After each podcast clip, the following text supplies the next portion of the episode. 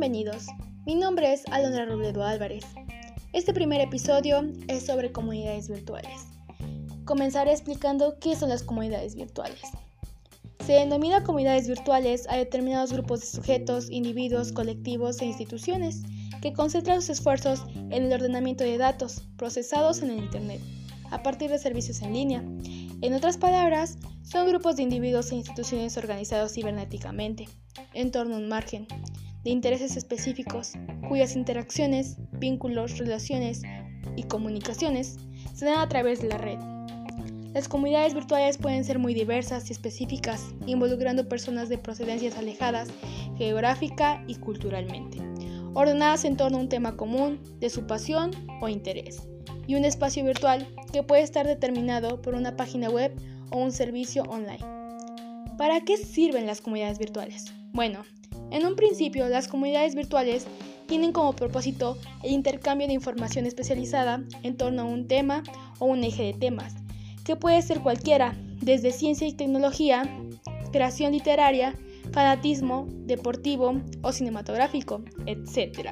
Quienes colaboran en ella son a la vez consumidores, productores y replicadores de la información disponible al respecto. Por otro lado, son una herramienta útil para los ámbitos corporativos, permitiendo una organización interna de las comunicaciones, tanto como un contacto más estrecho y directo con los consumidores, organizando una comunidad en torno al producto o a la marca. Igualmente, opera como un espacio de socialización e intercambio de diversa naturaleza entre personas de todo tipo, en el marco de las redes sociales y la cultura. ¿Cuáles son las características de las comunidades virtuales? Las comunidades virtuales suelen caracterizarse de la siguiente manera. Involucran individuos de distinta procedencia que pueden provenir de geográficas distantes, grupos sociales diversos, etc. Organizan a sus miembros en torno a un tema específico o intereses específicos, ya sea el debate en torno a ciertos tópicos, la creación literaria conjunta, los videojuegos, la oportunidad de citas románticas, etc no posee un anclaje físico en el mundo real, sino en un servicio o página web disponible de manera digital.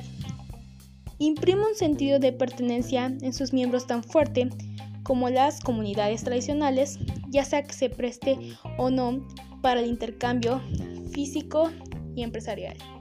Ejemplos de las comunidades virtuales. Unos ejemplos de las comunidades virtuales hoy en día son Twitter, una red social que permite establecer un tablón de anuncios para leer, compartir y comentar noticias con otros usuarios de cualquier parte del mundo. Microsoft Community, un foro virtual que agrupa a los usuarios de productos Microsoft y les permite interactuar con la empresa para obtener soluciones a problemas técnicos, recomendaciones, expresa su opinión, etc.